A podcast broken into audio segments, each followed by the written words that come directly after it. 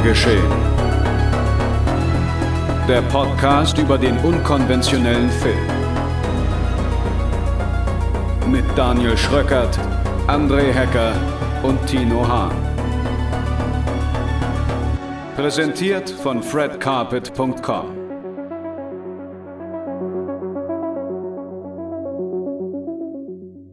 Und damit herzlich willkommen, ihr Freundinnen und Freunde des ja, super tiefen, glitschigen und auch farbenfrohen Genrefilms. Herzlich willkommen zur sechsten Ausgabe von Genregeschehen. Heute mit Tino Hahn. Hi. Und André Hecker.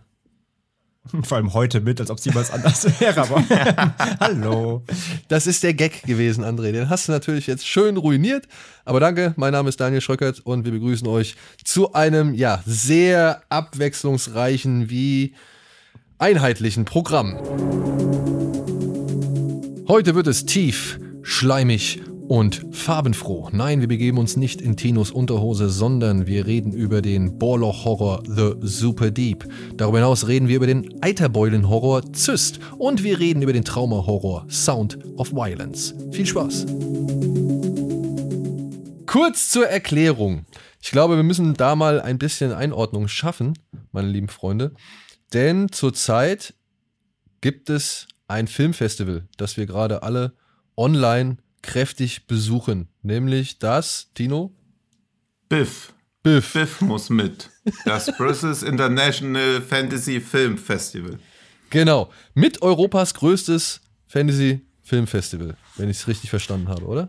Ja, da wird das andere europäische Fantasy Film Festival natürlich wahrscheinlich jetzt gerade energisch mit dem Kopf schütteln, aber ich glaube, sie sind sich ebenbürtig, würde ich sagen. Also sowohl was die Menge, also sowohl was die Quantität als auch die Qualität der Filme angeht.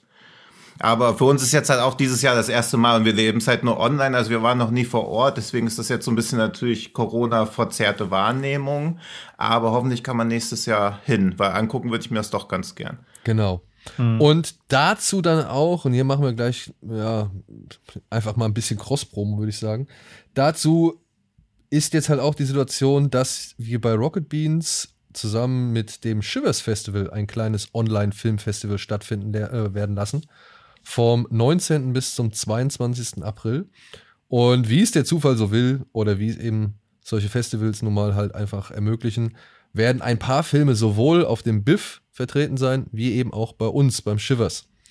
Und das hat sich für uns einfach dann so angeboten, dass wir jetzt die nächsten oder die kommenden Folgen erstmal über ein paar Filme von den beiden Festivals reden werden. Soweit so richtig, meine lieben Freunde? Mhm. Ja? ja. Genau. Also, der Plan ist folgender: Wir werden heute über einen Heimkino-Release reden. Wir werden über die zwei ersten Biff-Filme reden. Darüber hinaus, nächste Woche wird dann ein bisschen das Shivers Festival im Fokus stehen, aber gleichzeitig halt eben mit den Filmen, die halt auch beim Biff dann zu sehen sind. Denn das Biff Festival geht, soweit ich das jetzt mitbekommen habe, zwei Wochen. Das kann mhm. man sich über Bis zwei Wochen. Am 18. noch, ja. Genau, das kann man über zwei Wochen lang online besuchen. Und ja, vielleicht hat der eine oder andere ja eben Lust, hier und da dann mal reinzuschauen, eben aufgrund der Sachen, die wir eben so besprechen oder vorstellen. Und darüber hinaus wird es dann noch eine dritte Folge geben, wo wir nochmal so unsere ja, Highlights, Lowlights und irgendwie einfach mal den Gesamteindruck zusammenfassen werden, nachdem wir beide Festivals absolviert haben. Stimmt ihr mir dazu? Das ist, das der, ist Plan. der Plan. Wundervoll. ja. wundervoll. Aber bevor es soweit ist und bevor wir auf die Festivalfilme eingehen, soll erst nochmal ein Heimkino-Release im Mittelpunkt stehen. Das da heißt Super Deep von Arseni und jetzt wird es schwierig. Siukin? Siukin? Ich weiß nicht, wie man es Shiukin?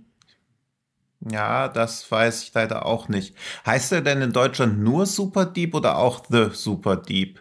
Also das Original, im Original, also das Englische ist ein russischer Film, im, der englische internationale Titel ist The Super Deep, mhm. aber auf dem deutschen Mediabook, was im Juni von Koch Media kommt, steht, heißt er nur Super Deep. Also ich glaube, bei uns wird er Super Deep heißen, aber der offizielle International-Titel ist The Super Deep. Ja. Okay, aber nur Super Deep finde ich halt deutlich smoother zu sprechen. The Super find Deep ich klingt halt ich, auch ich verstehe auch nicht, irgendwie, warum weiß ich das, nicht, was das soll.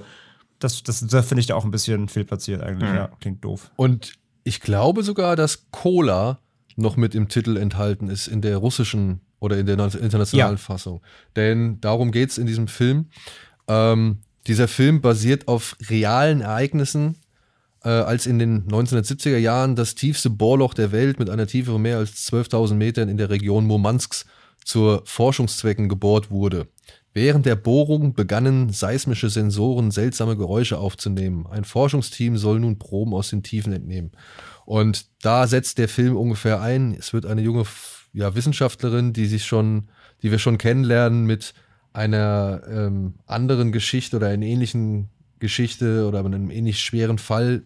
Ähm, ja, wir lernen sie halt eben im Einsatz kennen. Der Einsatz geht schief und trotzdem wird sie nach diesem Einsatz wieder angesprochen. Sie sollen nämlich eben zu diesem Bohrloch mitkommen. Dort sind merkwürdige Ereignisse aufgetreten. Ein, eine Krankheit ist aufgetreten und irgendwie scheint der Leiter der Station wichtige Informationen und auch Proben zu dieser Krankheit zurückzuhalten. Und sie soll jetzt als unabhängige Ärztin und, und was ist sie? Sie ist Biologin oder irgendwas? Ist sie Biologin oder irgendwas mit Genforschung? Ja, Naturwissenschaftlerin. Naturwissenschaftlerin, okay. Ja. Ähm, ja, auf jeden Fall soll sie halt eben dorthin mitreisen, um eben vor Ort die Lage einschätzen zu können und so weiter und so fort. Und das hat einen Film zur Folge, der so ein bisschen viel durcheinander schmeißt oder ineinander schmeißt, was man natürlich schon anhand von diversen Klassikern erlebt hat. The Thing würde ich jetzt mal auf, auf Anhieb nennen. Alien ist ein bisschen mit dabei. Ich war zeitweise an auch Doom erinnert. Oder eben, ja, ja so ein bisschen Last of Us spielt da auch mit rein, meiner Ansicht nach. Wie habt ihr das gesehen ja. oder wahrgenommen? Ja, vielleicht zum einen noch zur, also bevor wir wirklich auf den Film direkt eingehen, aber zur so. Einordnung allgemein. Also dieses Bohrloch selbst, also dieses Ereignis, das ist halt auf realen Begebenheiten. Also das hast du ja schon gesagt, das ist wirklich, das gab es, das Bohrloch. Mittlerweile ist es zugeschüttet. Und das war damals zum Zeitpunkt eben das tiefste äh, der Welt tatsächlich. Übrigens, Fun Fact: äh, unser aller guter Freund Uke Bosse hat ähm, mir auf Twitter noch einen Fun-Fact geschickt. Ähm, das wusste ich selber noch nicht. Mittlerweile befindet sich das tiefste Bohrloch der Welt nämlich übrigens in Deutschland nämlich in Windischeschenbach. Danke, Uke, nochmal für den in seiner. Nase. ja, ich dachte vor allem, also ich hatte, ich hatte halt ähm, nur zur Einordnung geschrieben über dieses äh, eben Cola, die Cola-Bohrung, also K-O-L-A, das war diese russische Bohrung, die es eben gab. Hatte ich dir auf Twitter so nochmal so als äh, äh, Fun-Fact-Einordnung äh, mal ähm, zum Film äh, beschrieben. Und ich dachte eigentlich jetzt, er kommt dann mit einem eine super Vorlage für einen Deine Mutter-Witz, aber nein, er hat dann wirklich tatsächlich einen echten Fun-Fact gebracht. auf jeden Fall, ja, das echte, das echte, äh, das war der tiefste Bohrloch ist in Deutschland. Jedenfalls, das gab es echt. Ähm, und wie es sich um solche Dinge verhält, hat dieses Bohrloch nämlich damals eine urbane Legende ähm, dann hervorgebracht, die im Internationalen heißt ähm, The Well to Hell, also der Brunnen zur Hölle. Denn ähm, also es gab damals wirklich diese Sensoren, die da irgendwas aufgezeichnet haben. Und es wurde dann tatsächlich da auch ähm, Soundaufnahmen gemacht, die irgendwie seltsam klangen. Was heute eben bekannt ist, dass das wahrscheinlich irgendwelche seismischen Aktivitäten oder Kontinentalverschiebungen ausgelöst wurde. Eben in der Erde bewegt sich ja auch Dinge. Aber äh, wie sowas eben normal dann sich von Erzählung zu Erzählung weiterträgt, äh, gab es dann die urbane Legende daraus, dass man quasi, dass die Russen so oder die Sowjetunion so tief gebohrt hätte, dass sie die Hölle angebohrt hätten. Und diese seismischen Aktivitäten wären halt äh, die Schmerzensschreie der gequälten Seelen. Und das hat sich dann eben so weitergetragen, dass es wirklich heute eine international bekannte Urban Legend quasi ist. Und als dieser Film angekündigt wurde, äh, dachte ich, also beziehungsweise er basiert ja schon darauf, aber um das mal einmal schon auch ein bisschen vorwegzugreifen, sie haben das halt schon ziemlich abgeändert auch im Film. Also dieses klassische Höllenthema, wo es eben in der urbanen Legende drum geht, haben sie hier so nicht so richtig aufgegriffen. Das schon mal so vorweg. Aber auf jeden Fall, dieses Loch gab's, die Bohrung gab's, alles andere ist quasi dazu gedichtet. Ja. Und ich würde es gerne mal umgekehrt machen, weil normalerweise sagt man immer so, ja, und das und das und das war cool, aber und ich würde tatsächlich mal hier gerne die umgekehrte Reihenfolge ein, äh, einnehmen oder beziehungsweise ausspielen, denn irgendwie finde ich, dass der Film es doch ein bisschen verdient hat, dass man vielleicht das Aber, das Positive, also dass das Positive dieses Aber ist und nicht unbedingt das Negative. Ja, finde ich ja. gut. Deswegen, mhm. Tino, sag mal, was an dem Film eigentlich überhaupt nicht funktioniert. Der Fahrstuhl. Jawohl, der kommt, der fährt auch ein Nee, paar Mal rauf und runter. Also, ja, also ich finde, der Fahrstuhl ist in den Top 3 der besten Darsteller im Film, weil das ist schon so das Erste, was nicht funktioniert. Also die Hauptdarstellerin, finde ich, funktioniert, aber die Wissenschaftler sind schon sehr in ihren Klischeerollen gefangen. Und was auch überhaupt nicht funktioniert, sind die Dialoge. Ich glaube auch nicht, dass das im russischen Original deutlich besser ist, weil Soldaten, die sagen, wir sind ja schließlich immer noch Soldaten oder Wissenschaftler, die sagen, es geht doch in erster Linie um die Menschen, bevor sie irgendwie erschossen werden. Das ist schon alles sehr, ja, so sehr klischeeverhaftet, dass es schon fast wieder ironisch gemeint sein könnte, wenn der Film sich halt nicht so furchtbar ernst nehmen könnte. Und wie so oft bei solchen Filmen, die eine vielversprechende Prämisse haben, ist die erste halbe Stunde das mit Abstand Beste. Und ja, ich mochte die Kamerafahrt am Anfang sehr gerne. Also als sie dann zum ersten Mal dorthin kommen, wo der Hubschrauber landet. Aber davon ab, es ist halt so ein uninspirierter Mischmasch an allen möglichen Sachen, wie du ja schon erwähnt hast. Doom erkennt man da drin, Resident Evil, finde ich, erkennt man da auch drin.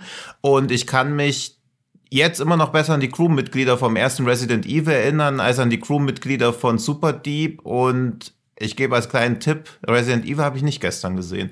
Also auch das ist halt so ein Punkt. Es passiert halt zu wenig, was dauerhaft im Gedächtnis bleibt. Vielleicht könnte, noch mal, könnte man noch hinzufügen, wir hatten die Möglichkeit, diesen Film in zwei Fassungen zu sehen. Es gibt Mhm. eine, ja, normale, ja, wie soll man sagen, Kinofassung oder, oder, ja, Theatrical Cut, oder wie man dazu sagt. Und es gibt dann noch diese Alternate-Fassung oder on, diesen Alternate Cut, der halt auch schon einen Tick länger geht, eine 15 Minuten würde ich jetzt mal ungefähr sagen. Wie lang geht der denn? Weil ich weiß gar nicht, was ich gesehen habe. Ich habe die Version gesehen, die eine Stunde und 55 Minuten geht. Das ist der Alternate Cut. Ja, genau. Ah, okay, den habe ich auch gesehen. Ja, und Glaube ich. Warte, ich guck noch mal. Also lasst euch nicht von mir aufhalten. Ich rede nur leise vor mich hin, dass ich gerade googeln es- werde. also ich ich glaube, ich glaub, wir haben alle die Langfassung Ja, wir gesehen, genau. Und deswegen, ich habe es jetzt leider nämlich nicht mehr geschafft. Ich wollte nämlich eigentlich gerne nochmal gucken, habe ich aber aufgrund jetzt auch der anderen Filme, die noch sichten mussten, für heute nicht geschafft, weil äh, auch schon um das vorwegzunehmen, weil das ist nämlich auch mein größter, glaube ich, Kritikpunkt des Ganzen. Der Film dauert in dieser Fassung einfach wirklich deutlich zu lange. Ich meine, das Thema, dass Horrorfilme gerne mal zu lang dauern, haben wir jetzt schon öfter auch hier im Podcast sogar gehabt oder ist generell ja auch so ein Ding ähm, dass Horrorfilme oft einfach sich überreizen. Und das fand ich jetzt in diesem Long Cut hier auf jeden Fall. Also der geht locker 20 Minuten zu lange. Das hättest du halt alles runterdampfen können auf 90 Minuten. Und ich glaube, das würde dem Film auch deutlich besser tun. Denn der hat so genau wie der Fahrstuhl halt ab und zu mal hängt, hängt auch der Film halt so ein bisschen in der Luft. Weil du hast dann irgendwie mal so ein Highlight. Aber dann bleibt der Film irgendwie plötzlich auch mal wieder stehen und versucht sich dann auf diese Figurenkonstellation zu fokussieren, die, wie Tino schon gesagt hat, überhaupt nicht richtig funktioniert, weil sie irgendwie auch so, so unscheinbar und blass ist. Aber er verharrt dann teilweise wirklich bis zu zehn Minuten auch mal einfach in so einer Situation und ähm, lässt es einfach so ein bisschen vor sich hin plätschern, ohne wirklich auch den Film weiter zu spinnen, ernsthaft. Und da fällt der Film halt jedes Mal ab. Und das ist wirklich so ganz holprig, das Ding, weil du immer dann wieder kurz hochgeholt wirst. Du hast dann wieder einen kurzen Moment, der irgendwie äh, dich gut schockt oder du hast auch mal gute Effekte, das muss man auch mal sagen. Also kommen wir eh gleich noch zu den positiven Punkten, aber du hast dann halt mal einen guten Effekt oder so oder bist kurz mal wirklich geflasht und dann fällt er aber wieder total ab und langweilt dich wieder für 10 Minuten oder so. Und wenn der kürzere Cut das rausholt, so ein bisschen diese, diese, diese, ja, Kaugummi-Momente des Films, dann kann dem das nur gut tun. Also dieser Long Cut ist auf jeden Fall wirklich zu lang. ja, ich konnte jetzt beide Versionen nicht so hundertprozentig miteinander vergleichen. Mir sind aber, also ich habe so die ersten, weiß ich nicht, das Ende und eben die vielleicht erste halbe Stunde habe ich immer mal so ein bisschen hin und her geswitcht. Oder, oder Okay. um mal gucken, wo, wo ich bei dem, wo ich bei der Alternate-Fassung war, nach, keine Ahnung, 45 Minuten, um zu sehen, wo man da eigentlich in der, in der kürzeren Fassung ist. Und was mir da so aufgefallen ist, halt allein schon der Anfang, den ich jetzt eben so ein bisschen umständlich beschrieben habe. Der Anfang beginnt mit so einer Ego-Perspektive von eben der Hauptdarstellerin, die aus einer Maske heraus äh, Kranke begutachtet. Und wenn ich es richtig verstanden habe, also so wie ich das wahrnehmen konnte, zeigt der Alternate Cut einfach noch ein paar Kranke zuvor, bevor sie bei ihrem Kollegen ist, der ja dann auch im weiteren Verlauf des Films immer wieder anhand von Visionen auftaucht, die eben den Film dann halt auch wieder aufblähen. Und das haben sie halt in der kürzeren Fassung eingekürzt. Da beginnt es direkt mit dem Kollegen, der eher so eine Art Trauma beschert. Und danach geht's halt direkt in den Film weiter. Also es sind schon mal so, schon am Anfang vielleicht mal so ein, zwei Minuten, die fehlen. Und mhm. das, was, das konnte ich halt dann im weiteren Verlauf einfach auch dann so wahrnehmen, das, was du jetzt eben gesagt hast, dass diese Szenen halt einfach so lange verharren oder dass diese Momente so lange ausgespielt werden, das ist halt dann gerade in der ersten Dreiviertelstunde in der kürzeren Fassung einfach so, dass dann einfach hier und da am Anfang und am Ende dieser Szene was fehlt. Ja, also das haben sie halt einfach bewusst dann schon, ich glaube, sie haben einfach bewusst die Möglichkeit genommen, um das dann laufen zu lassen. Ich muss jetzt aber sagen, ich fand es dann auch gar nicht so schlecht, dass sich dieser Film so viel Zeit nimmt, denn was so ein bisschen, glaube ich, ihm das Genick bringt, äh, Genick bricht, ist eben die Absicht, die ich in diesem Film gesehen habe, dass man nie so wirklich den Überblick über diese Station hat falls ihr das mal jetzt im Vergleich seht mit, mit Resident Evil zum Beispiel, da wird ja am Anfang dieses Hologramm aufgezeigt, die halt irgendwie die ganze Station irgendwie einmal, dieses, dass das die ganze Station einmal erklärt und wie viele Stockwerke das ist, äh, sind und wie viel, äh, weiß ich nicht, wie breit das ist und so. Du hast so einmal so ein haptisches Bild von dieser Station in Resident Evil vor Augen. Und hier bei Super Deep kriegst du das nicht. Und die ganze Zeit hast du keinerlei Gefühl für das Ausmaß dieser Station. Es wirkt immer eng mhm und äh, bedrückend und ja, wie halt einfach so ein Bergwerk. Und man hat kein Gefühl, wie tief das ist oder wie, wie die Dimensionen, wie breit, wie weit es in die Breite geht, ob es auch mal einen größeren Raum gibt und so weiter und so fort. Und ich glaube, dadurch, dass dann halt Figuren auch immer wieder nur einfach mal da sind und auftauchen und plötzlich stehen welche in, ne-, in einem anderen Raum, das sollte alles, glaube ich, eben zu dieser Desorientierung beitragen, die sie versucht haben. Und dadurch, naja, bleiben aber die Figuren halt relativ unausgespielt und egal. Also das war so für mich der Eindruck, den ich daraus gezogen habe. Ja, und das ist ja halt auch, wenn selbst sowas in einer längeren Fassung, denen man ja oft gerne mal vorwirft, es wird zu viel Zeit auf Charakterisierung verwendet und zu wenig Zeit auf die Action. Aber wenn das selbst in einer längeren Fassung nicht funktioniert und für mich hat es auch so den Anschein, als ob diese kürzere Fassung wahrscheinlich die für den internationalen Markt ist, weil da ist ja am Anfang auch diese Szene, wo sie, vermutlich ist es ein Weihnachtsessen oder was ja. auch immer sie da haben, mhm. wo sie dann diese Rede von Gorbatschow einschalten, wo man ja als internationaler Zuschauer weder den Impact versteht, noch kann man wirklich noch einordnen, wer ist überhaupt diese Person. Also, dass man Gorbatschow an, auf Anhieb erkennt, ist bei einem ihr heutigen Publikum ja auch längst nicht mehr gewährleistet. Plus, weiß ich nicht, ob das noch in der finalen Fassung kommen wird oder so. Es war ja nicht mal untertitelt. Also schaut man sich einfach zwei Minuten eine russische Rede im Fernsehen an, weiß überhaupt nicht, was das bedeuten soll. Und dann bekommt halt die Hauptfigur einen Anruf. Aber bis dahin hat man halt einfach nur so ein bisschen also Atmosphäre-Establishment, was aber eigentlich nur für russische Zuschauer wirklich funktionieren kann. Also ich glaube, wenn du wirklich verstehst, was da passiert oder auch irgendwie den Zusammenbruch der Sowjetunion entweder selbst mitbekommen hast oder zumindest von deinen Eltern davon erzählt bekommen hast, ist diese längere Fassung für dich schon wertvoller. Aber da wir keinerlei Hintergrundinformationen bekommen und auch aus diesem ganzen 80er-Jahres-Setting bis auf dass die Leute beknackte Frisuren haben, wird da ja auch überhaupt nichts rausgemacht. Also es wird einmal kurz also, erwähnt, aber danach weiß man das ja schon gar nicht mehr. Man erkennt es weder an der Technik, die eingesetzt wird, noch sonst an irgendwas. 70er Jahre. Nee, der soll in den 80ern Oder spielen. er spielt 80er. Achso, 80er, ich, okay. Ja. Ähm, also was dagegen spricht übrigens mit der mit internationaler Fassung, ähm, also die, das deutsche Mediabook, was jetzt im Juni kommt mhm. von Koch, hat auch nur die Langfassung drin, soweit ich das gesehen oh, habe. Okay. Okay, aber wo kommt denn diese kurze Fassung überhaupt her? Oder ist die Datei nicht richtig runtergeladen gewesen und wir das bilden uns das nur ein? Nein, also das, wir haben tatsächlich halt eben äh, Screener zur Verfügung gestellt bekommen ja. vom Verleih und da waren halt beide Versionen dabei. Mhm. Aber deswegen habe ich extra mal geguckt. Äh, ich hatte überall nochmals die, die Quellen gecheckt zu dem Mediabook, sowohl auf der Koch-Seite als auch bei gängigen Blu-ray Blu-ray-Seiten ähm, steht überall drin, dass die alle Discs in diesem Mediabook auch nur die Langfassung haben. Okay. Deswegen weiß ich gar nicht so richtig, wo diese kurze Version dann wirklich ausgespielt wird. Das ist ja. dann aber ja, tatsächlich okay, das spannend. Das ja. ist echt spannend, weil eigentlich, ich sag mal so, ich bin auf diesen Film aufmerksam geworden durch ein Making-of-Video. Es gibt von der Effektfirma, die halt für die Creature Effects und halt die Special Effects zuständig war, gibt so es so ein Showreel.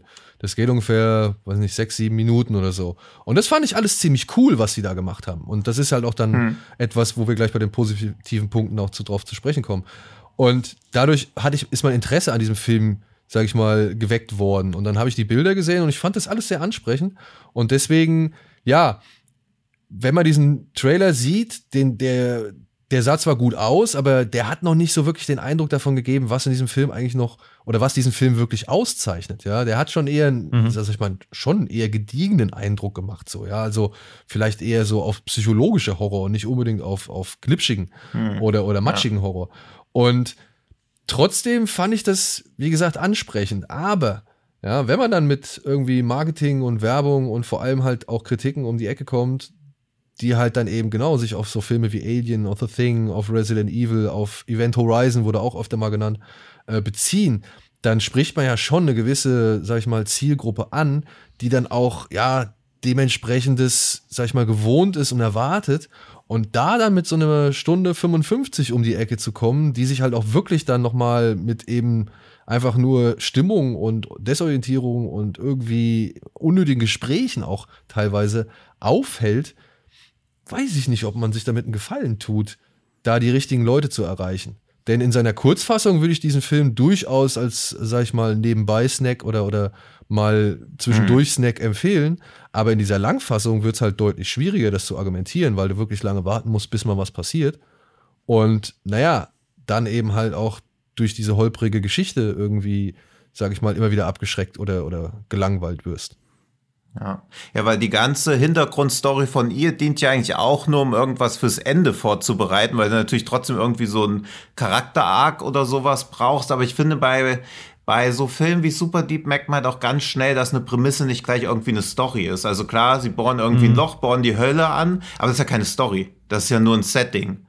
Und das soll aber gleichzeitig auch die ganze Story des Films sein, wo dann einfach nur in irgendwelchen Räumen rumgeflitzt wird. Und ob das nun 110 Minuten dauert oder 90 Minuten, bietet ja gar keinen Mehrwert, wenn ja. diese Gespräche auch zu nichts führen, weil da ja auch gar keine Themen verhandelt werden zwischen. Es wird ja auch gar nicht wirklich mal so drüber diskutiert, kann das denn wirklich die Hölle sein? Geht das aus? Also ich meine, Russland ist ein kommunistischer Staat, kann da wirklich eine Hölle sein? Haben wir irgendwie eine Erlösung? Also es werden ja gar nicht so Themen wie Religion oder die Nichtexistenz von Religion, kann die Hölle überhaupt existieren? Also dafür, dass das alles Wissenschaftler sind, wird halt erstaunlich unwissenschaftlich an die ganze Sache rangegangen. Aber das stimmt, aber vor allem, und das ist jetzt mein Punkt, weil du jetzt gerade auch immer wieder dieses äh, Wort nimmst, das ist ja das Ding. Und deswegen komme ich jetzt auf meinen Negativpunkt, der ist aber wirklich sehr persönlich einfach, weil es geht ja eigentlich eben genau wie in der urbanen Legende eigentlich, geht es eben in diesem Film ja eigentlich eben nicht um Hölle in dem Sinne.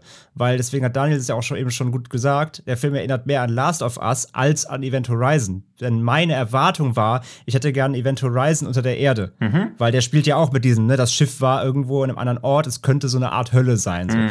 Und so in die, in die Richtung dachte ich halt, geht das hier auch eben, weil es würde auch zu dieser Legende passen, worauf der Film ja offensichtlich beruht.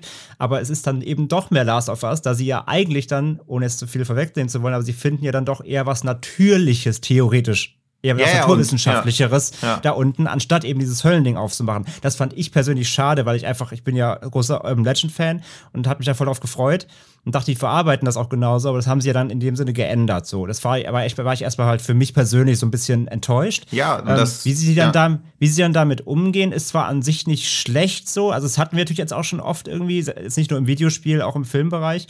Ähm, es gibt trotzdem gute Szenen damit, aber im Endeffekt diese Prämisse darum hätten sie ja eigentlich übernehmen können, haben sie aber nicht gemacht. Das fand ich schon mal schade.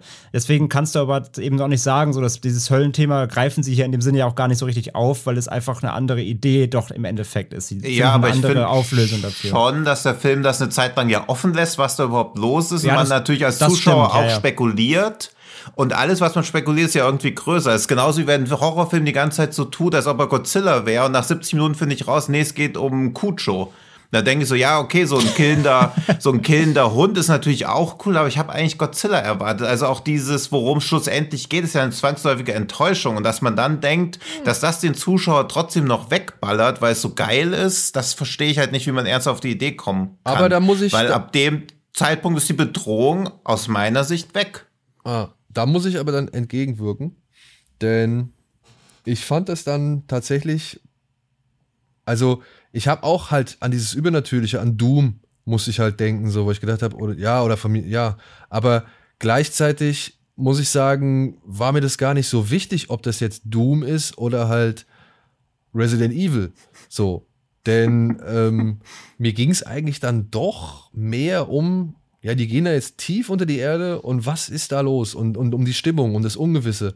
Und das Ungewisse konnte für mich so oder so ausgespielt werden. Und da muss ich sagen, finde ich das okay, dass, ich weiß nicht, der Film ist wann entstanden? Im Jahr 2020. 20. Letztes Ja. Jahr. Ähm, der Film ist dann meiner Ansicht nach, vielleicht hatten sie mal wirklich vor, die Religion in Frage zu stellen oder irgendwie den, den, den Konflikt zwischen eben Kommunismus und Religion dann, in, dann da aufzutauchen oder auftauchen zu lassen. Aber der Film hat für mich tatsächlich mehr schon auch allein durch sie und eben dieses ja, Seuchen- und Gesundheitsthema, was ja am Anfang mit der Ego-Perspektive eingeführt wird, schon immer die Position eingenommen, dass es darum geht, irgendwas einzudämmen, irgendwie, ja, zum Wohle vieler irgendwie das Unwohl einige in Kauf zu nehmen. Und deswegen habe ich den mehr als auch dann ja Quarantäne Seuchenhorror gesehen oder wahrgenommen. Und weil die, weil die ständig ja auch so plakativ eben sagen, ja, aber es geht zuerst um den Mensch. Und wenn du eine gute Ärztin bist, dann wird sie dich zuerst um den Mensch kümmern und nicht um alles andere. Und auch der Anstalts- oder der, der, der, der Einrichtungschef, der Arzt, ja, der dann so ein bisschen die Rolle von Sam Neill dann irgendwann einnimmt, ähm, also so einen vermeintlichen Sam Neill einnimmt, äh, der auch sagt so, ja, wenn Sie Ärztin sind, würden Sie das verstehen und es muss hier bleiben und bla bla. Und das ist im Jahr 2020 mit Corona und was weiß ich. Ja, Propaganda, meiner Ansicht nach. Ja. ja, vor allen Dingen wird sie im, in diesen Flashbacks ja schon als unethische Wissenschaftlerin dargestellt. Und dass sie dann natürlich auch irgendwie eine Wandlung, also wenn der Hauptcharakter wirklich die ganze Zeit so bleiben würde, wie man am Anfang gesehen wird, wäre es ja noch lamer. Deswegen entsteht ja auch gar keine Spannung, sondern man guckt ja halt 115 Minuten dabei zu, wie sie das, was sie eigentlich schon längst eingesehen hat, dann nochmal einsieht. Also diese Charakter. Nachdem sie aber einen Fehler gemacht hat. Ja, das stimmt, aber auch da denke ich, pff, auch schwierig. Also das, ich weiß gar nicht, was sie für eine Art von Figur beziehungsweise Wissenschaftlerin sein soll. Ich muss ja ehrlich Also das hätte ich halt deutlich spannender gefunden, wenn halt irgendwie noch, also du hast da so viele Metaebenen drin, die du behandeln kannst. Stattdessen wird halt zehn Minuten auf irgendeine Tür geguckt, die dunkel ist und es dreht sich ein rotes Alarmlicht. Also das ist halt. ja. Das ist halt lame. Also das ist ja eh das Problem von ganz vielen Genrefilmen, dass sie viele gute Themen hätten, die sie auch noch behandeln können, aber sich dann halt für Pseudospannung entscheiden, die aber jedem egal ist, weil es ja eben nichts gibt, wofür es sich zu gucken lohnt, außer diese Pseudospannung. Und dann Ja, ihr Arc, ihr Arc startet ja auch mit diesem Telefonat am Anfang, wo sie ja quasi auch super, erst super skeptisch ist und eigentlich, also ich weiß nicht, wie ihr das gesehen habt, aber eigentlich sagt sie auch nur zu, weil ihr versprochen wird, dass sie dadurch eine gute Position bekommen wird. Ne? Also sie kriegt ja was Ja. versprochen, sie will ja eigentlich auch gar nicht so richtig und ähm, damit startet ja auch ihr Arc, aber auch ja. daraus wird ja nicht wirklich was gemacht. Aber auch wie sie zum Telefon geht, man denkt doch, ihr geheimer Geliebter ruft an oder sie lächelt doch dann so ganz suffisant auf dem Weg zum Telefon und dann ist auf einmal auch das Telefonat was ganz anderes. Das habe ich eben mehrmals in dem Film gehabt, dass die Szenen irgendwie anders sich aufbauen, auch als dieses Mädchen da irgendwie so aus dem Dunkeln kommt und auf einmal ist dieser Cut, wo sie hinter dieser Glasscheibe sitzt, wo ich erst dachte, wieso schneiden sie denn von so, da schaffen sie es einmal Atmosphäre zu generieren und bevor man die Figur wirklich sieht, wird einfach weggeschnitten zu einer anderen Szene. Und dann habe ich erst realisiert, ach so, das ist gar nicht eine andere Szene, das ist einfach die Weiterführung der Szene. Also auch das finde ich ist alles so holprig irgendwie. Es wird nie, also alles, was man gezeigt bekommt, versteht man irgendwie nicht und es muss einem danach nochmal erklärt werden. Ah, weiß ich nicht. Das fand ich jetzt alles. Ähm. Ja, ich weiß nicht. Also am dafür, Anfang, dafür, dafür, dafür gibt es einen der besten Jumpscares im Film mit dem Mädchen. das stimmt. Ja, da war auch noch alles gut, aber auch sagen. da denkt man doch auch eher, dass sie vom Teufel besessen ist. Also warum benimmt sie sich so komisch? Naja, weil. Also das sie, führt halt alles in so eine Na, Irre. Naja, gut, das, Nö, ja, das das ist, wird ja dann nach Last schon, of Us finde ich das nicht irgendwie. Äh, Nee, finde ich auch. Also das versteht man damit oder Girl with all the so, Gifts. Also muss ich muss, also da muss man sagen. genau. Ja, stimmt, ja. okay, wenn das jetzt inzwischen die Voraussetzung ist, dass Nein, man aber das alles ist eine andere schon gesehen Variation, die ich einem Film zugestehen kann. Finde find ich, ich auch. gucke Also aber nicht einen Film. Erlebe da eine wahre Geschichte und nicht, ach, das habe ich ja da schon gesehen und ach, das wird schon so Last Nein, of Us. nein, das, also das, das, das nicht, aber ich finde also- schon, dass dann ja relativ schnell klar wird in den nächsten wirklich sieben Minuten dann nach dieser Einführung des Mädchens, warum sie so Ja. ist. Also das, da fängt der Film ja dann wirklich auch schon, also da verrät der Film ja dann quasi danach auch eigentlich, was da los ist schon. Ja, nachdem er Dieser- erst vorher andere Lesarten aufmacht, die alle interessanter sind als das, was dann kommt. Das ist eine Das andere Das, Sache. das ist halt so ein bisschen dieses, das, Das- ist ein das bisschen ist klar, wie, das ist dann wie hieß dieser von äh, Splinter, nee, Splice von Vincenzo Natali, Ja. der auch immer, wenn er eine Entscheidung treffen kann, storymäßig für die langweiligste Variante entscheidet. Man immer so denkt, oh, es hätte so gut werden können, aber leider wird wieder die denkbar langweiligste Variante gewählt. Und so ähnlich ist bei Super Deep auch. Könnte gut sein, aber es wird halt Immer langweiliger. Also jede Viertelstunde So ging- der so Film in eine langweilige Richtung. So ging es mir ganz persönlich auch, aber eben nur, weil ich andere Erwartungen Ja. hatte. Aber es gibt natürlich, es heißt ja. Ja. nicht, dass das per se jeder schlecht finden muss. So. Und nur Nee. weil der Film den eigenen Aber Erwartungen finde- nicht entspricht. Genau, heißt es nicht, dass er schlecht sein muss, aber ich finde, wir haben jetzt auch Ja. genug geraged. Wir Das wollten stimmt. auch noch gerne auf ein paar positive Ja. Aspekte Aber ich kommen, möchte noch jeden einmal ragen. gibt. Ich möchte jetzt noch Okay, einmal ragen. Ich fand so schade, wenn man sich jetzt mal zum Vergleich Sputnik anguckt und wie dort Ja. die weibliche Hauptfigur eingeführt wird oder beziehungsweise was, was sie halt da macht und aus welchen Motivgründen sie das macht und so weiter. Und das finde ich halt ein bisschen schade, was hier, weil Milena Radulovic, ja, die macht es ja nicht unbedingt schlecht, aber ähm, sie kriegt nie auch nie die Chance, die Figur irgendwie mal ein bisschen nachvollziehbar zu, nachvollziehbar zu gestalten. Und dann, und das muss ich, das nehme ich dem Film wirklich übel, obwohl es zu, sage ich mal, dann auch zu den Momenten entsteht, die ich eigentlich ganz gut finde. Ähm, letzten Endes versucht er sie dann nur zu einem Ripley-Abziehbild zu machen, ja, und sie halt nochmal in Unterwäsche zu zeigen. Und jetzt sind wir ehrlich, die Dame ist wirklich, hat keine schlechte Figur und dementsprechend werden dann nochmal irgendwie, fand ich so bedauerlich, dass dieser Film nochmal versucht, diese Reize irgendwie auszuspielen oder sich irgendwie gezwungen sieht, nochmal auf die Reize einzugehen. Ja, okay, sie kippt sich einen Kübel Eiswasser über die, über, über die Klamotten und alles so, aber dafür muss sie sich nicht ausziehen. So, und da habe ich mir gedacht, ey, dann willst du wieder zu sehr Genrefilm sein, dafür, dass du zu sehr am Anfang irgendwie darauf gepocht hast, dass es hier gilt, eine Quarantäne einzudämmen. Ja. So. Und das ist so ein bisschen, da, das, das habe ich dem Film ein bisschen dann auch noch übel genommen, dass man da sich so ein bisschen billig verhält, wo man es nicht Vor hätte sein Dingen so müssen. weit am Ende, nicht mal irgendwie in der ersten halben Stunde oder so, Ja. sondern schon echt so weit im Film drin. Aber was ich diesbezüglich stark finde, dass sie ganz allein auf dem internationalen Plakat zu sehen ist. Also nicht noch irgendwelche Soldaten mit Waffen im Hintergrund, sondern wirklich nur sie. Das hat ja nicht mal Underwater gemacht, dass nur Kristen Stewart auf dem Plakat zu sehen war. Selbst da hat man nicht der Power vertraut, dass sich Leute auch einen Genrefilm anschauen, wo eine Frau die Hauptrolle spielt und nicht noch irgendwelche waffenstarrenden Männer daneben gepackt werden. Das finde ich recht souverän gemacht. Ja.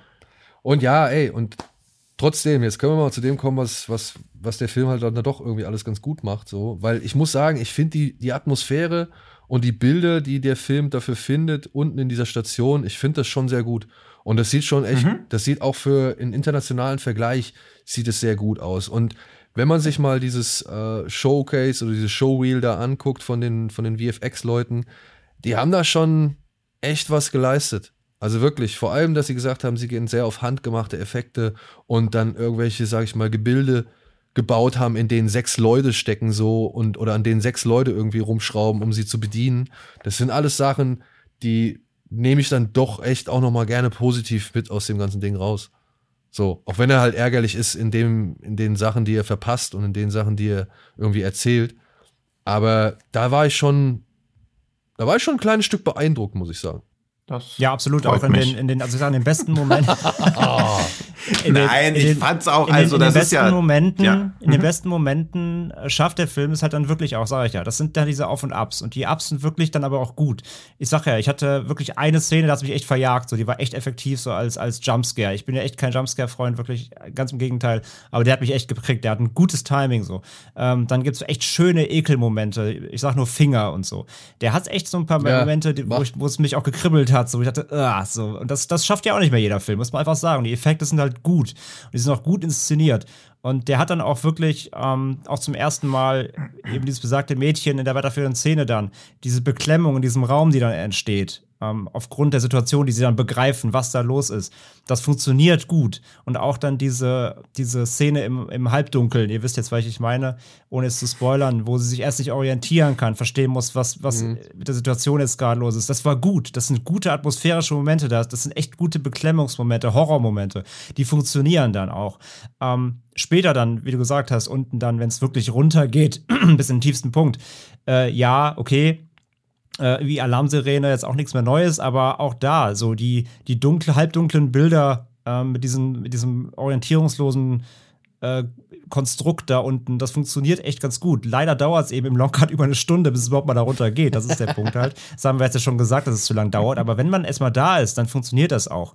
Und ähm, da ganz am Ende finde ich es ein bisschen schade, da bleibt dann auch teilweise aber zu viel im Dunkeln, auch von den Effekten. Ja. Also äh, dafür, dass sie sich dann solche Mühe gegeben haben, da äh, äh, sieht man dann doch vielleicht einen Ticken zu wenig. Da hätte man sich vielleicht für ein bisschen mehr Licht trauen können, weil dann die Effekte im Endeffekt gehen so ein bisschen unter, dafür, dass sie, glaube ich, teilweise richtig gut aussehen.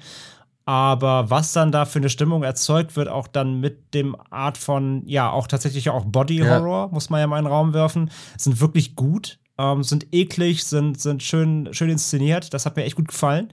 Ähm, aber es bleiben halt eben dann die, die, die Highlights eben, auf die man sich dann so ein bisschen ver, versteifen muss, leider. Und dazwischen ist eben wird der besagte Leerlauf. Aber wenn die Momente kommen, fand ich die wirklich gut. Und ich habe mich da teilweise wirklich schön ge gecreept gefühlt. Ich fand das wirklich ähm, atmosphärisch stark, gut inszeniert.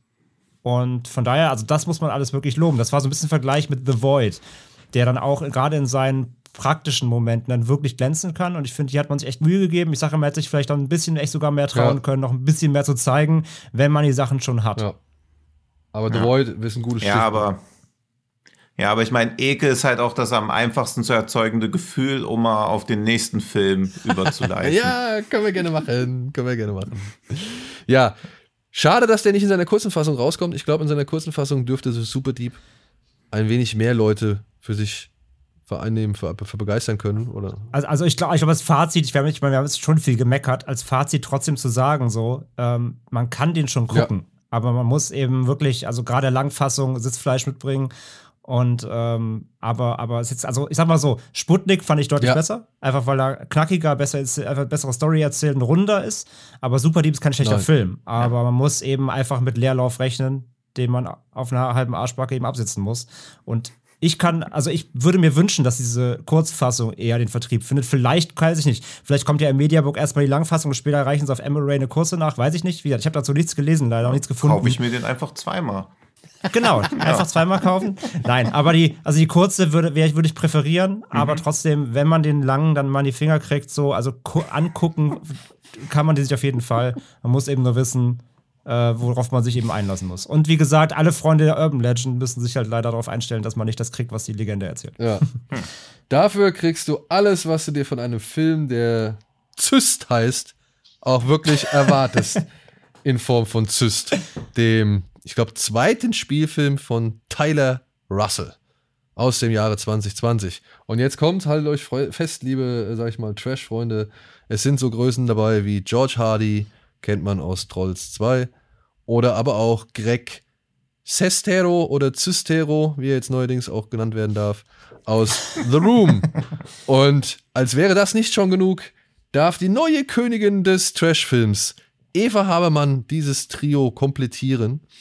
Denn Eva Habermann spielt in diesem Film, den sie auch gleichzeitig mitproduziert hat, ähm, eine Krankenschwester namens Patricia oder Krankenpflegerin. Ja, die hat alle Hände voll zu tun, während ihr Chef, ihr Arzt, ein Doktor namens Guy, versucht, eine Testperson für seine bevorstehende Demonstration des von ihm entwickelten Zysten-Pulverisierungsgeräts namens Get Gone zu finden. Ja, und Patricia hat keinen Bock mehr, denn die ist schon von einem früheren Versuch dieser Maschine ziemlich gezeichnet, deswegen hat sie jetzt gekündigt, ist ihr letzter Tag. Trotzdem stehen heute noch einmal, steht heute noch einmal der Besuch von drei Patentamtleuten an, die sich diese Maschine mhm. angucken wollen. Und ja, um eben halt zu beweisen, dass diese Maschine funktioniert, holt sich Dr. Guy einen Patienten dazu, dem hat er die Zyste, die er auf dem Rücken hat, noch richtig schön wund gekloppt. Und beim Versuch, dieses Ding irgendwie wegzubrennen oder eben, naja, eine ziemlich größere Form der eigentlichen Zyste wegzubrennen, geht plötzlich alles drunter und drüber und wir enden in eine Menge Chaos und eine Zyste macht sich selbstständig und fängt an, Menschen zu fressen. Ja, kurioserweise wird dann aber auch diese Arztpraxis hermetisch abgeriegelt und alle, die da drin sind, müssen sich jetzt gegen diese menschenfressende Zyste zur Wehr setzen. Und wer jetzt noch Glauben und Hoffnung an einen vernünftigen Film hat, viel Spaß! aber ihr werdet ihn nicht finden.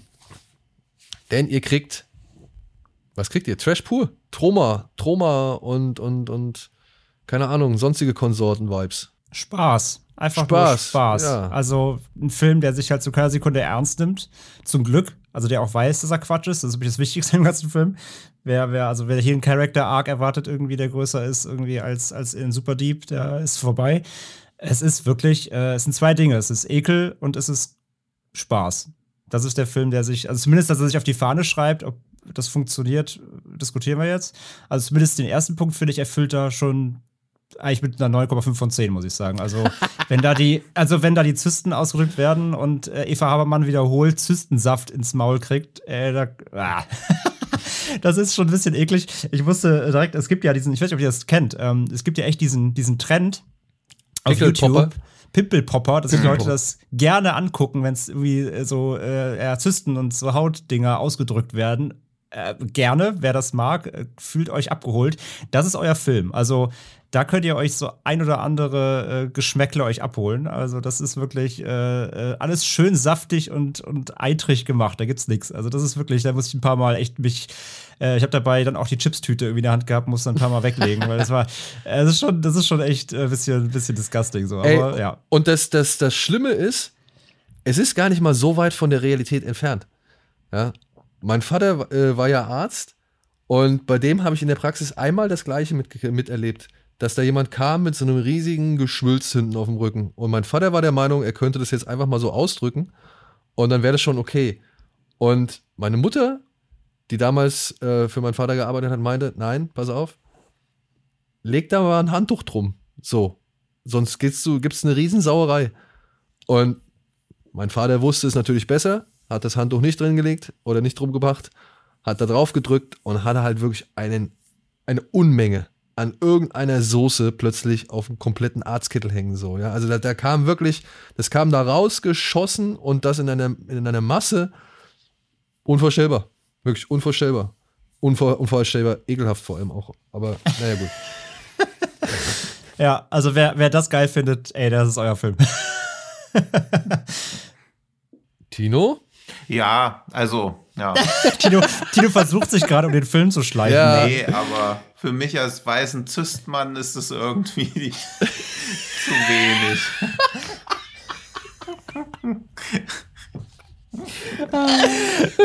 nee, ah, also ich mochte das ah, komm, auch, der, aber der sitzt halt auch so ein bisschen auf den hast du doch jetzt, auf den hast du jetzt zwei, auf den hast du jetzt zwei Tage gewartet. Auf den habe ich ja zwei Tage gewartet, auf den Gag. Er sitzt halt so ein bisschen zwischen einen Stühlen, wie irgendwie jemand, der bei Reise nach Jerusalem ausrutscht. auf nee, also, Und also ja.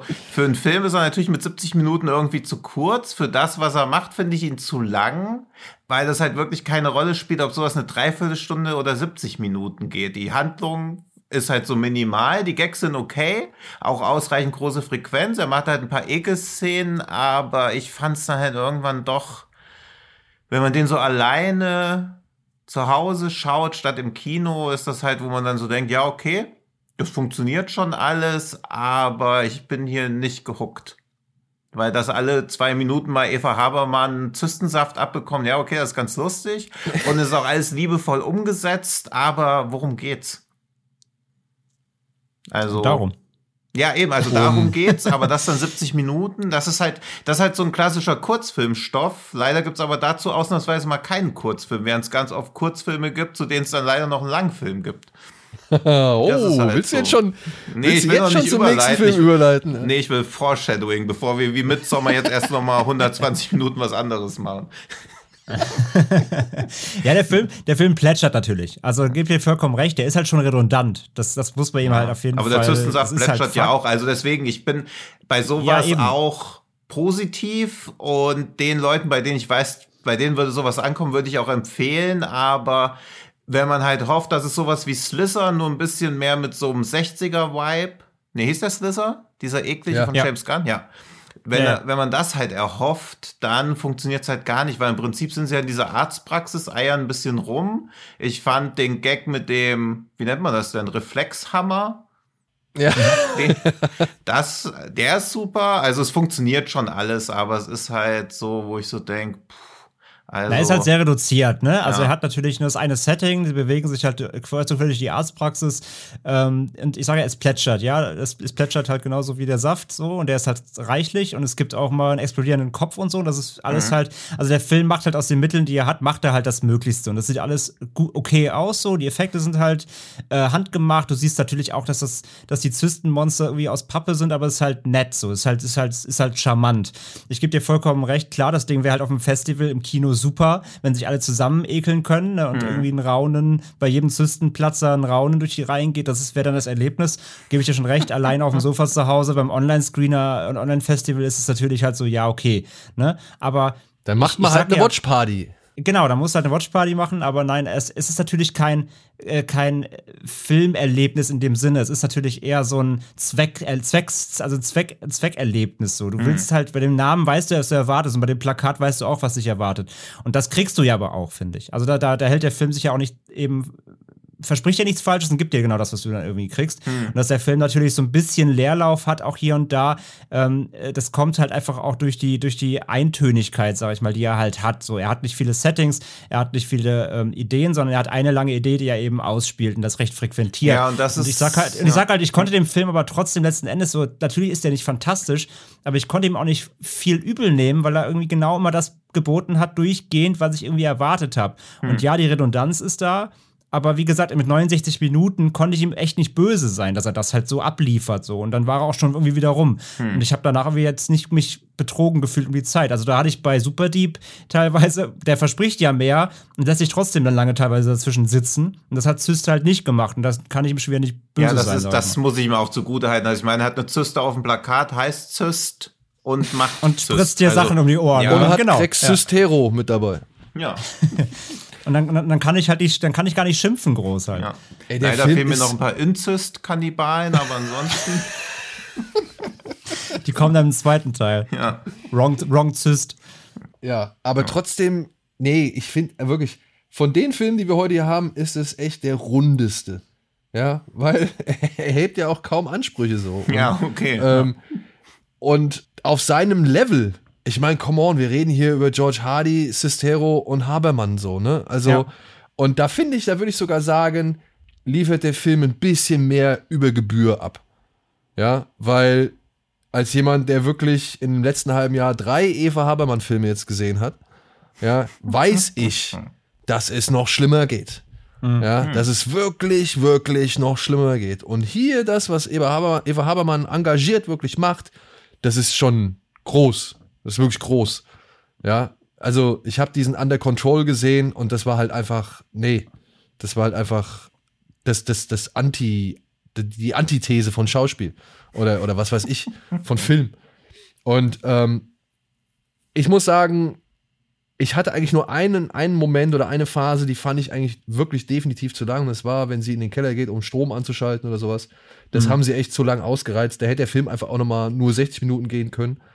Aber ansonsten kann ich dem nichts vorwerfen. Der macht das alles auf dem Level, macht der eigentlich richtig. Das kann man jetzt geil oder scheiße finden. Das ist natürlich immer noch einem selbst überlassen.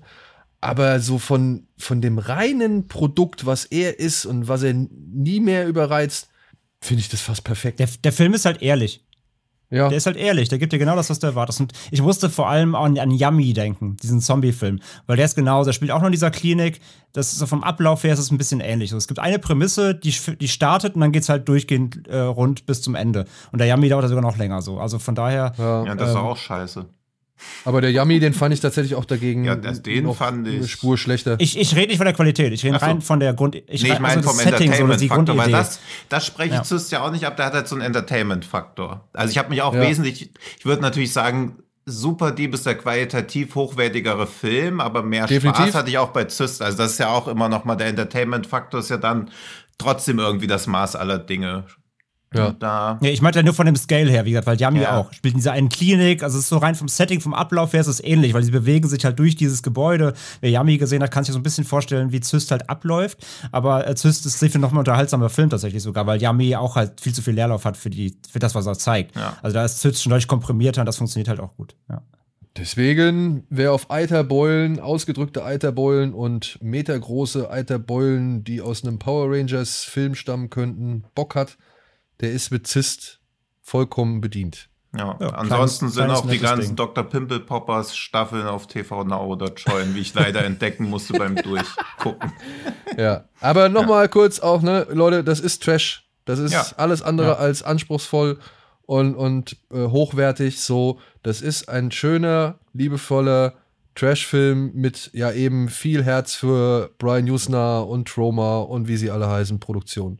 Ja, Roger das Corman liebevoll ist halt da echt wichtig. Also ich bin halt jetzt auch nicht happy raus, weil ich finde, es ist halt echt viel zu lang trotz allem, aber es ist halt liebevoll gemacht. Also das ist irgendwas, was ich super deep ist, aufwendig gemacht, aber liebevoll würde mir da halt nicht einfallen.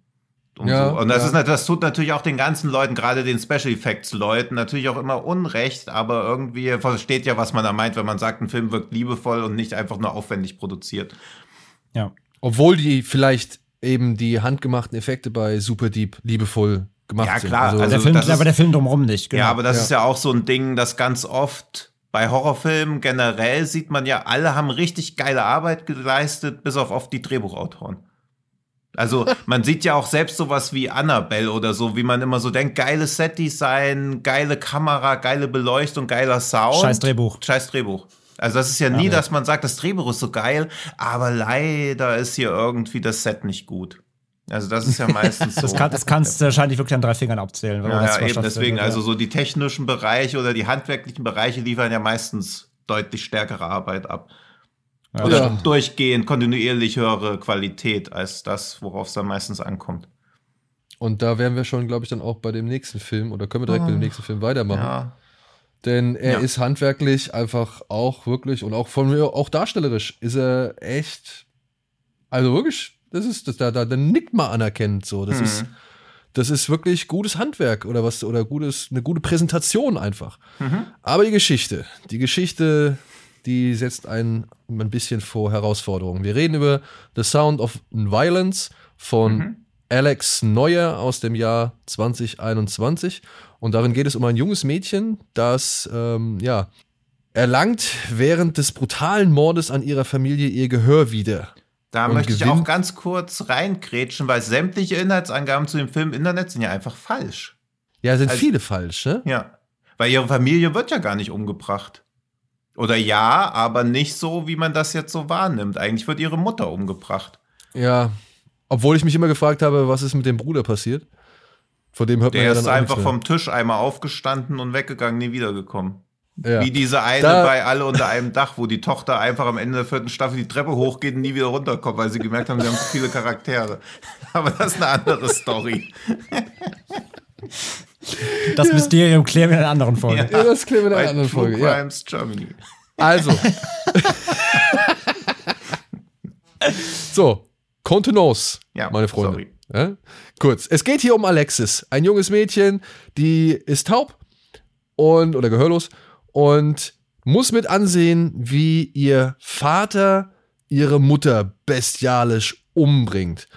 Und woraufhin sie ihren Vater umbringt. Und durch diesen Mord gewinnt sie synästhetische Fähigkeiten. Und ja, ey, es ist wirklich schon, kann man das hier sagen, was hier steht? Das ist wirklich schon viel. Äh, naja. Du kannst es, du hast den Film gesehen, fass ihn auch gerne selbst zusammen. Ich meine, das Ja. sind ja immer nur unsere, das sind Ach, die du liest das alles ab? Das merkt man gar nicht. Nein, ich lese das jetzt hier nicht ab, weil ich das hier ähm, etwas, ja, weiß ich nicht, vielleicht schon zu vorauseilend und zu viel erklärend oder erzählend finde. Auf jeden Fall, dieses junge Mädchen hat danach ein, diese Fähigkeit, Töne auch visuell wahrzunehmen. Ja, und diesen Zustand der visuellen Wahrnehmung, dem strebt sie hinterher und sie versucht halt eine, also sie versucht halt herauszufinden, eine Möglichkeit zu finden, diese Klänge, die ihr so ein, ein Wohlbefinden bereiten, zu erzeugen und zu, ja, zu speichern, zu, zu, ähm, zu reproduzieren und dann halt auch in Musik umzuwandeln.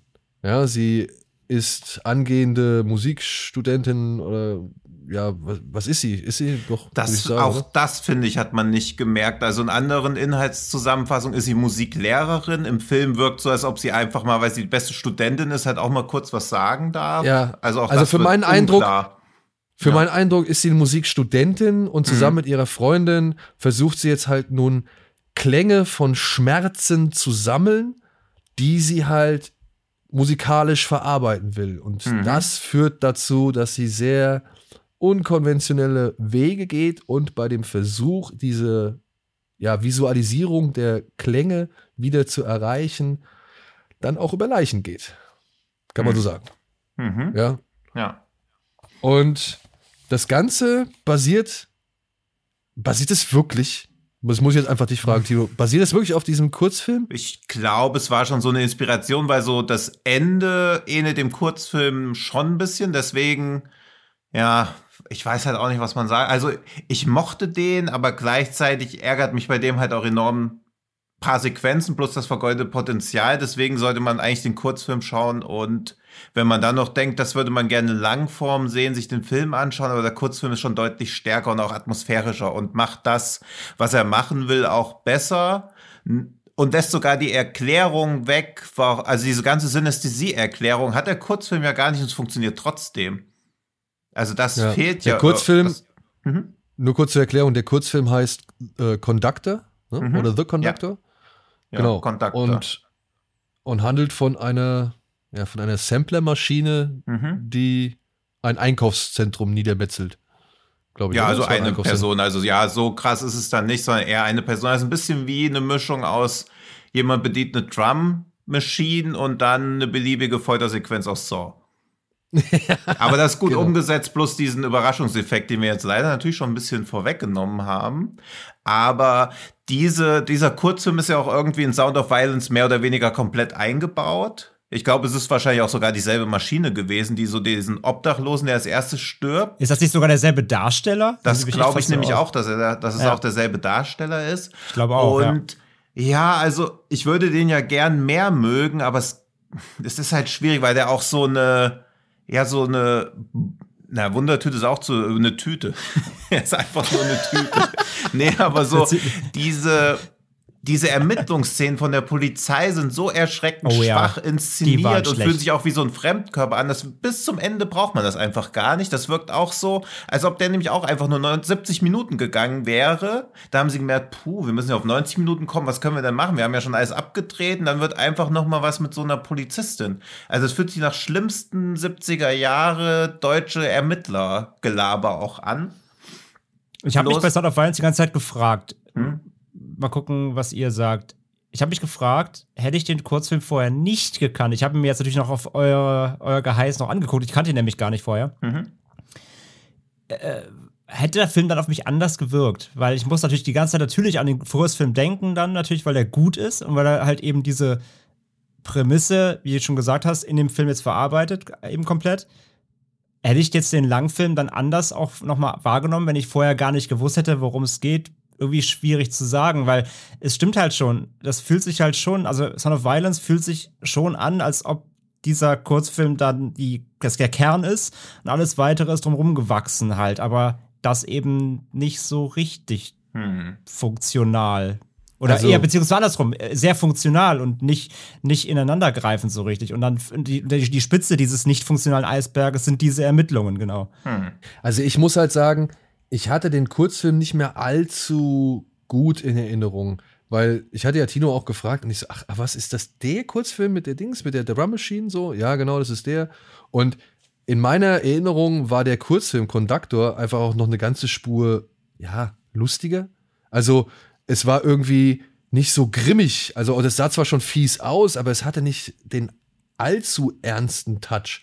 Und dann habe ich mich die ganze Zeit gefragt, okay, das sollte einfach so eine Art Splatter-Showcase sein, ja, vielleicht, so, mit der man halt, mit dem man halt zeigen möchte, was man für praktische Effekte oder, oder handgemachte Effekte äh, im Bereich Ekelhorror irgendwie machen kann, so. Und dann war das für mich in Ordnung. Also ich habe von dem Film ja auch nichts Großartiges erwartet, von dem, also dem Kurzfilm, dem habe ich jetzt keine große, weiß ich nicht, keinen großen Anspruch irgendwie abbringen wollen. Und mit dieser Sorglosigkeit bin ich an Sound of Violence rangegangen, weil ich gedacht Mhm. habe, okay, da geht es um eine Drum Machine, die halt irgendwie so einen so einen Typen verhackstückt, so, ja. Also, wie, wie ernst kann es jetzt werden? Also, ich meine, wie ernst soll ich das nehmen? Und dann beginnt dieser Film und du lernst halt Alexis und ihre Situation kennen und es ist alles so eine Familie, wo man denkt, oh Mann, das arme Mädchen tut mir leid und so. Und plötzlich kriegst du diesen echt fiesen Mord präsentiert und ja, es war halt nichts, das ich irgendwie noch ansatzweise mit dem Kurzfilm in Verbindung bringen mhm. konnte. Also zumindest an Empfindung. Mhm. So. Und ich habe mir gedacht, warum ist der Film denn jetzt so ernst? Ich denke, da geht es nachher um eine Drum Machine, die alle abmetzelt. So. Ja, was, also war jetzt ja, meine. ist halt auch wieder diese Inhaltszusammenfassung. Da steht ja halt auch Murderous Drum Machine.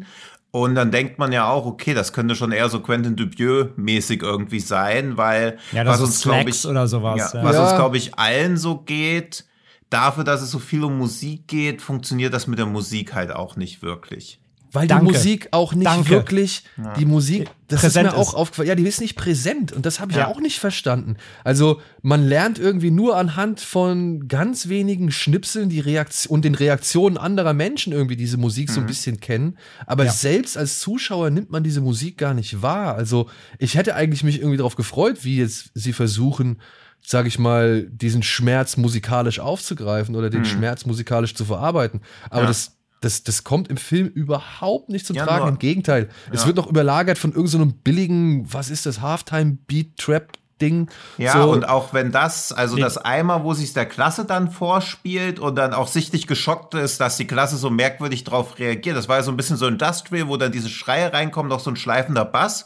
Da dachte ich so, okay, das funktioniert schon halbwegs, aber alles andere war halt so ja, so unausgegoren irgendwie. Also es wirkt alles für mich auch so, als ob sich der Regisseur ein bisschen so einer fixen Idee verrannt hat, weil sein Erstlingswerk war ja auch eine, also hat er produziert eine Dokumentation über diese Roland TR 808 Drum Machine, so als ob er sich komplett in sowas verrannt hätte und das jetzt gar keinen Ausweg mehr daraus findet, weil ich finde auch, dass Sound of Violence so viele gute Ansätze hat, weil ihr Vater kommt ja aus dem Irakkrieg zurück oder Afghanistan, man weiß nicht aus dem Krieg. Afrika, Amerika ja. führt so viele Kriege, da weiß man immer nicht, wo die posttraumatische Belastungsstörung herkommt. Sie kriegt ja auch wiederum eine posttraumatische Belastungsstörung, weil sie halt ihren Vater sieht, wie er die Mutter umbringt, daraufhin den Vater umbringt.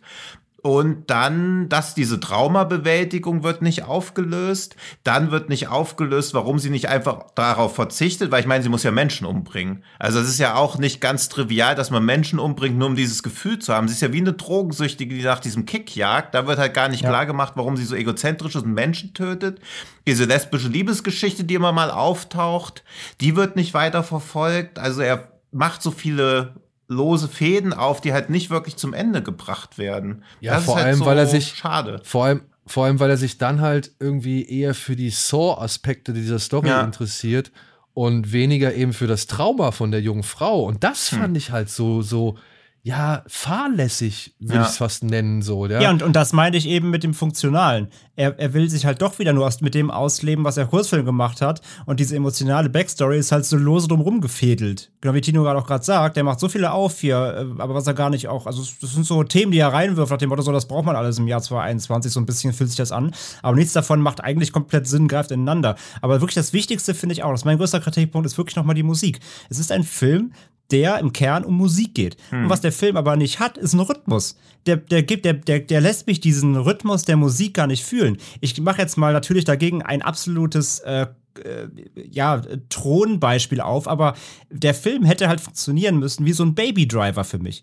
Der hätte mir diese Musik, diesen Rhythmus, den sie da auch vorgibt, auch gerade dann bei diesen Saw-Momenten, hätten die halt mit der Musik auch wirklich ineinander gegriffen. Ja, der, der, der erst, die erste Folterszene, die dann quasi ja wirklich an diesen Kurzfilm angelehnt ist, wo wir gerade gesagt haben, Tino, wahrscheinlich im selben Darsteller sogar. Mhm. Ähm, wenn sie da diese Drum Machine einsetzt, das ist so unrhythmisch, das passt gar nicht zu den Bildern also der Film hätte halt wirklich, natürlich ist das eine Königsklasse so, ähm, sowas auch dann wirklich ineinandergreifen zu lassen, aber der Film hätte halt wirklich dann auch diese Momente, um die es ihm dann geht, diese Gewaltdarstellung, die ja wirklich auch wirklich explizit ist, die hätte aber dann wirklich auch mit der Musik ineinandergreifen müssen. Und dieses, das spüre ich nicht. Der Film vermittelt mir diesen Rhythmus, den sie ja hat, sie als ähm, Musikerin, ähm, die halt mit der Musik diese Dinge durchführt, das, das, das spürt man als Zuschauer gar nicht. Man kriegt keinen Rhythmus in den, in die, also der Film ver vermittelt einem keinen Rhythmus. Und das ist mein größter Kritikpunkt, weil das muss er dann, das müsste er für mich schaffen, damit ich dieses Musikthema, was er dann so einfach äh, mhm. als roten Faden behandelt, dann mich auch so mit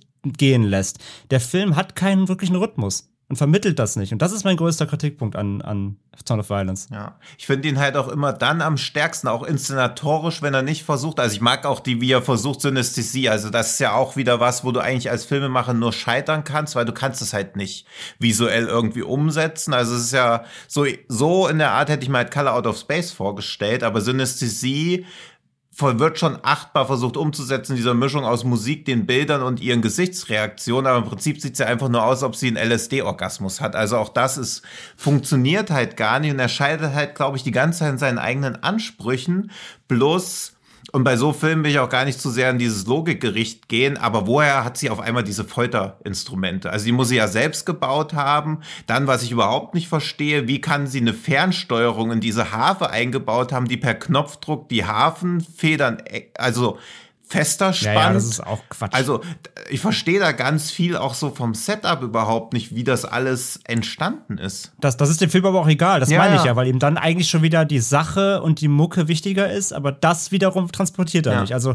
im, im, er erklärt nicht genug. Also vor allem macht er auch hier wieder, er macht nicht genug Spaß. Ich mhm. hatte bei dem Film kaum Spaß. Mhm. Und was er, glaube ich, der Kurzfilm so gut gemacht hat, nämlich in der Endszene, wo es dann auch blutig wird, ja. ähm, dann schneidet er immer quasi das Foltern gegen, mit wie dieses Mädchen so ja. tanzt zu dem Beat. Und das hatte nämlich genau das, was, was Daniel vorhin gesagt hat, äh, das hatte halt eben so was fast schon humoristisches. Das hat irgendwie, das kannst du nicht so ernst nehmen, das ist schon auch auf Fun ausgelegt. Und das ja. geht dem, das geht Sound of Violence ja voll ab, weil er dann doch dieses Drama, ihr Drama über den Spaß stellt. Also das ist viel zu ernst. Aber ihr Drama dann halt nicht behandelt so. Das ja, das, Drama, halt das, aber das ja. Drama auch nicht ernst nimmt, genau. Ja, aber ja. auch ja. nicht so darstellt, als ob sie kurz diese kurz, weil es sind ja auch nur kurzzeitige Kicks. Also wo führt das noch hin? Der letzte Mord ist ja auch quasi nicht der letzte Mord, sondern es ist ja auch einfach nur der letzte Mord vom nächsten Mord gewesen. Also auch das ist ja, dass der Film so ein merkwürdiges Ende einfach wählt. Ach, ey, das Ende ist frech. Ja. Das Ende ist so faul. Das ist, das regt mich so auf, ey. Wenn ich, wenn ich solche Enden sehe in einem Film, der vorher schon so viele Versäumnisse hat, ja. dann, dann ja. möchte ich am liebsten speien. Und es mir ja. tut's echt leid um hier Jasmine Savoy Brown, mhm. ja, die eigentlich an sich eine ganz gute Leistung abliefert und mhm. äh, die man, die ich ja auch durch Leftovers echt schätzen gelernt habe, weil ich mag halt immer ihre Art und Weise. Die hat so eine Art und Weise irgendwie so abschätzig, so so, ja, ja. so, so äh, zu, zu, blicken, so, wenn es die Situation erfordert. Das konnte sie in Leftovers auch schon so richtig gut mm. machen. Ja. Und nee, gleichzeitig. Sie ist, gut, sie ist gut. gleichzeitig es, ja. hat die auch so ein schönes emotionales halt Potenzial, nicht. so, ne? Mm. Also die kann halt auch wirklich irgendwie die Trauer oder den Schmerz irgendwie ganz gut rüberbringen. Und das finde ich halt so schade, dass man da ihre Figur, also dass man diese Figur einfach nur im wahrsten Sinne des Wortes irgendwie davonlatschen lässt. So, das ist so, ja, aber oh, das ist so lame. Ist, ist, ist, euch eigentlich aufgefallen, dass, ist euch eigentlich aufgefallen, dass Zyst und Son of Violence dasselbe Ende haben? Just saying. Eine Frau geht weg ah. und die Credits setzen ein. Genau ja, das gleiche aber auch Ende. da jetzt kurz Spoiler. 3, 2, 1, so wer es jetzt noch hört. Also klar, sie geht einfach weg, aber die Polizistin ist doch am Strand. Also das ist doch fünf Sekunden ja, später, auch, sie doch einfach festgenommen. Aber, aber das meine ich doch. Ja, also ja, wir wissen doch schon, was da ist. Und das ja. unterstützt sogar noch deine These, dass diese Polizistin und ihre, ihre, weiß ich nicht, ihre Fußsoldatin da, ja. ähm, dass die halt am Anfang nie für diesen Film gedacht waren. Ja. So. Ich meine, ich habe mich auch gefragt, woher, wieso taucht die Polizistin jetzt plötzlich in der Uni auf? Also na, ja, ja. aufgrund von wessen, also von na, ich glaube, sie hatten vorher diese komischen Schaltbuchsen gefunden. Vielleicht war dann Aufkleber von der Uni, also auch das war irgendwie absurd, aber ich glaube, da war noch so eine Halbwegs-Erklärung. Aber dass sie als erstes sagt, it's not over yet. Woher will sie das denn wissen? Also so Bullshit immer. Also. Ja, Bullshit, ja das, das, das, ist, das, das, ist, die Reaktion ist halt, Bullshit, als ob sie gerade schon irgendwie die sechste Leiche gefunden hätte, aber es ist halt die ja. erste. Und genauso ist es ja mit dem, mit dem Kill in der Tonkabine, ähm, wo sie halt auch irgendwie ermitteln, aber es kommt halt nicht sofort raus, es, es kann ja nur eine Spur geben, weil wer nutzt denn diese Tonkabine? Ja, ja. Also, das ist auch alles totaler Humbug. Ja, also, eben, also sie ist halt so, so ein Masterbrain, aber dann auch so schludrig. Und die einzig starke Szene war ja echt, wo dann diese lesbische Liebe dann so mal kurz entsteht, wo man so denkt, geil, jetzt könnte sie eigentlich happy werden, aber leider hat sie schon viel zu viel Scheiße gebaut. Wie kommt sie da jetzt wieder raus? Also, dass das noch so eine tragische Note, dass wenn sie einfach dieses Gespräch viel früher gebraucht hätten, sie vielleicht dadurch jetzt auch das Gehör. Das wäre zwar sehr kitschiges Ende, aber bei dem Film hätte ich ihnen das irgendwie gegönnt, dass sie quasi dadurch erkennt, ja. dass das ihr eigentliches Happy End gewesen wäre. Jetzt hat sie aber leider die Leute schon umgebracht. Aber das dauert ja nicht mal zwei Sekunden. Und dann ist das auch schon wieder im Arsch. Ja, Ja. weil du auch die Figur von ihrer Freundin hier, von Lily Simmons Ja. gespielt, die kannst du ja auch innerhalb von zwei Sekunden erzählen. Was ist Ja, denn die? und- ah ja, die fummelt und an auch- den Geräten da rum, fertig. Ja, und auch James Also die, die Checker. baut ihren Mixer. Also- der Sohn von Mick Jagger. Ja.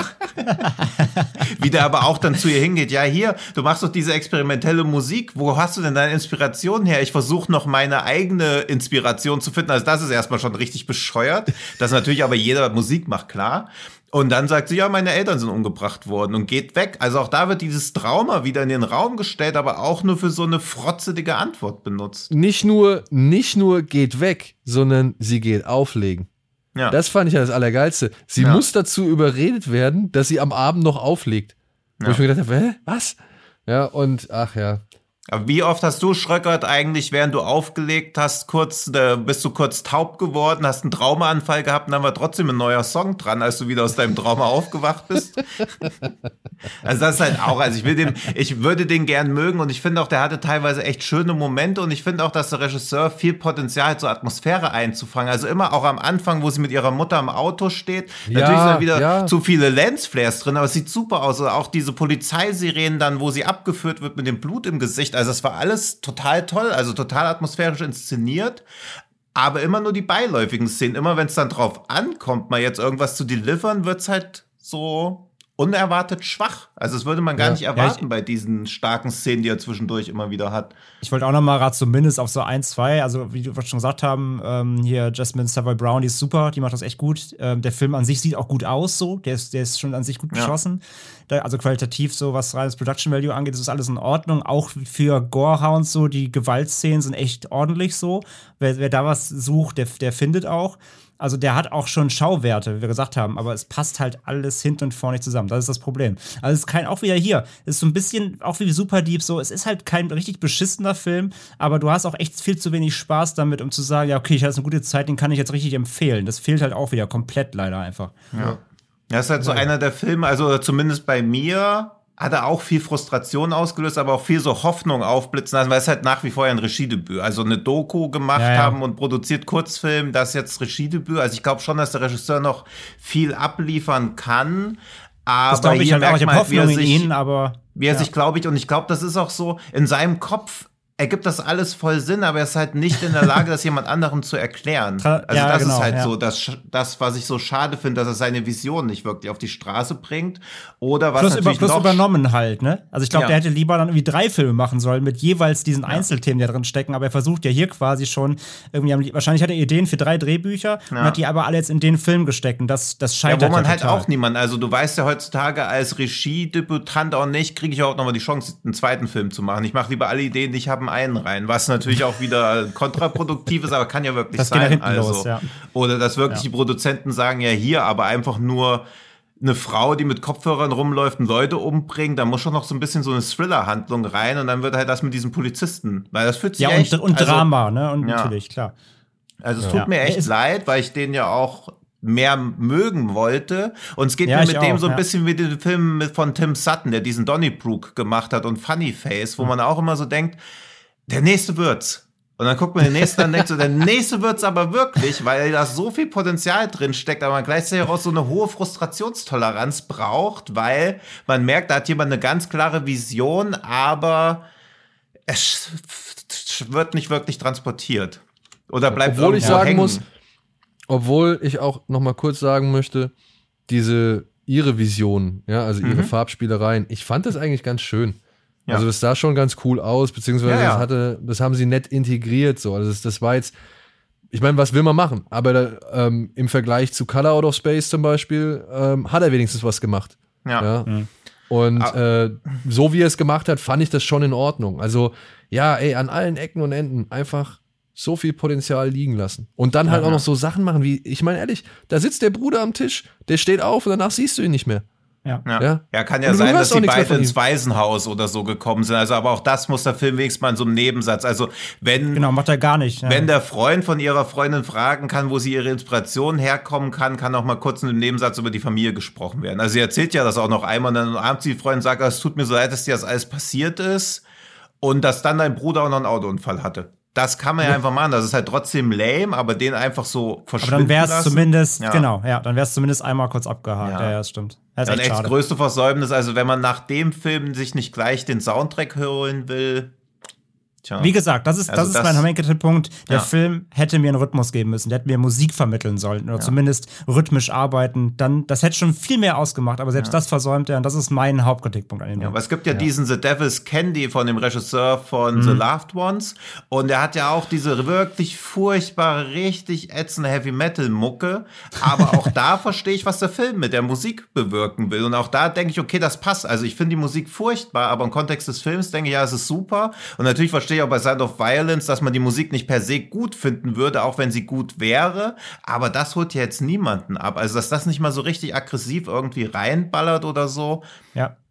Also, was so ein Film in den, wenn Gaspar Noé auf so eine Idee kommen würde, was da kommt, oder Peter Strickland, also alle, die so sehr Ja. sensorisch oh, Da, ich musste da an Strickland auch denken. Strick, das wäre auch ein Stoff für Strickland, aber Ja. der hätte es halt wirklich natürlich wieder auf den Punkt perfektioniert von Ja. der Inszenierung her. Ja, Genau. oder auch Und ein. Kosmatos, ne? Also, Ja, ja, ja, könnte auch Ja. gut funktionieren. Ja, weil dafür war es halt nichts abgefallen genug. Also außer diese Genau. synästhetischen Sachen, sonst war ja alles wirklich sehr, also als ob der Film auch Angst hätte, den Zuschauer zu überfordern auf so einer akustischen Ebene. Gewalt wird eh immer zugemutet und da denkt man auch, ja, war krass, aber natürlich denkt man nach, okay, es hätte auch natürlich noch krasser sein können.